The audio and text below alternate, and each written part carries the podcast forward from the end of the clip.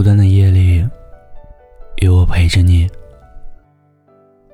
这里是念安酒馆，我是今晚的守夜人，念安。微信公众号搜索“念安酒馆”，想念的念，安然的安。每周三晚九点二十一分，我在这里等你。今晚要跟大家分享的故事，是来自念安酒馆听友石家豪的投稿。后来我发现，太浓烈的东西总是不长久。应了那句老话：“第一眼心动的人，没法做朋友。”一八年的夏天。我十八岁，说不上情窦初开，也未曾体会过人生百态。因为偶然的机会，我从浙江宁波去昆明工作。面试当天，我见了店长，只是一眼，便怦然心动。那种感觉，前所未有。很像王菲那首歌里唱的那样，只是因为在人群中多看了你一眼，就再也没能忘掉你容颜。他吸引我的不只是外貌，更多的是魅力，是我在同龄人身上体会不到的成熟。此后，我们两个就像大多数上下级关系一样，接触比较少。除了工作，再无其他。也不知道他会不会知道，每天工作的时候，都会有一个男孩在偷偷看他。就这样，一个星期后，我接受公司的安排。去了重庆培训，时长一个月。那一个月里，之前因为胆怯，不敢对他说的话，不敢对他说的那些想法，我都一一对他表明了。那时候真应该感慨，一个月的时间，真的可以改变一些东西。我们每天打电话、发消息。我考试，他默默鼓励我。最终我顺利拿到证件，返回昆明。后来我们彼此之间更熟悉了。我们一起吃饭，一起工作，一起出去玩。他总能带给我很多意想不到的惊喜。在天晚上下班之后，我鼓足勇气向他表白。那时候的感觉怎么说呢？心里忐忑不安，但更多的是期待。我看得出，他当时很在乎我们的年龄差距。他比我大四岁，我当时郑重的向他保证。我绝不在乎年龄。他同意了。其实现在还挺感谢当时的自己那样勇敢，可以不考虑其他，只遵从内心。起码我没有选择错过。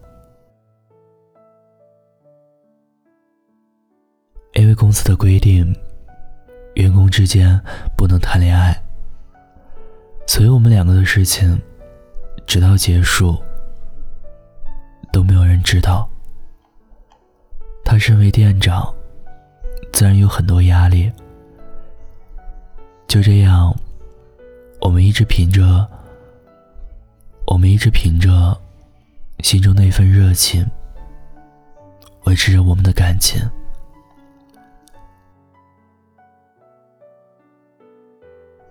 期间我做过一次小手术，住院七天。这七天里，他对我无微不至的照顾，让我越来越喜欢他。后来因为他压力太大，我选择陪他离开了那个公司。我还记得，我们两个说过很多次的对话。我说：“你后悔吗？毕竟，那里承载着你两年的青春。”他说：“没什么好后悔的。即便没有你的出现，我也会离开。”后来我们一起去重庆工作。两个人住在一个不大的出租房里，每天早上一起去上班，下班一起回家。他做饭，我洗衣服。两个人在一起最幸福的时候，可能就是两个人一起吃一锅饺子，一锅泡面，亦或是自己动手做的黑暗料理。比如他做的牛排，比如我炒的菜。生活啊，理想永远只是理想，我们终究抵不过现实。生活需要有经济支撑。那段时间，我们压力都很大，我们冷战过，吵过。可从未离开彼此。过年的时候，我本想带他回家，可他不愿意，只好各自回家。然后他又去了昆明，我也不顾一切的去找过他，可惜不到一个月，我因为朋友的一个电话。便又回了老家，大概是再也感受不到彼此的存在了吧。我们终究还是分开了。其实我问过他很多次，为什么离开了公司，我们两个还不能公开恋情？他每次都是叫我别提，一说就生气吵架。我也想过很多次，如果当初我不回家，不离开他，我们是不是就不会分手？如果有一些因为种种原因说不出口的话，当初能够说出来，每次都是能把它做了，是否结局就不一样？我很爱他，真的很爱。我这辈子所有的第一次，都归于他。为了他，我曾难受了很多次，也曾在晚上偷偷流眼泪。我不是没有站在他的角度考虑过，直到后来我才明白。我们的分开，不是因为我先离开，也不是因为那些没有说过的话，没有做过的事，只不过是因为我们两个的感情，可能本身就没有爱情可言罢了。可即使知道如此，我还是不愿意放下。直到现在，我都忘不了他。我们之间的故事，不是这一千个字儿就能够说清楚的。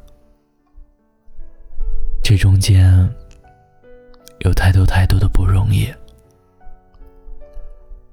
正如那句话般，如果爱情可以解释的话。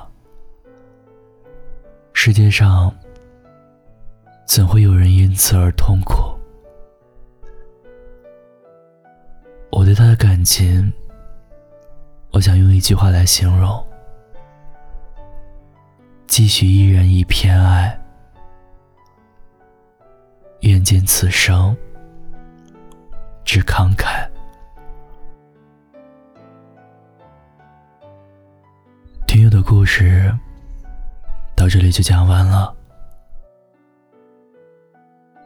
我想，你们最大的遗憾就是遇到了自己真心喜欢的人，却只是有缘无分；遇到了可以牵手的人，最终结局却只能是并肩。但是我觉得很多时候，我们都应该学会释怀。遇到了，就应该感恩；路过了，就应该释怀。留一段美好的回忆给彼此，至此依旧心怀阳光，好好生活。假如没把一场小风波，将一笑带过，在感情面前讲什么自我？要得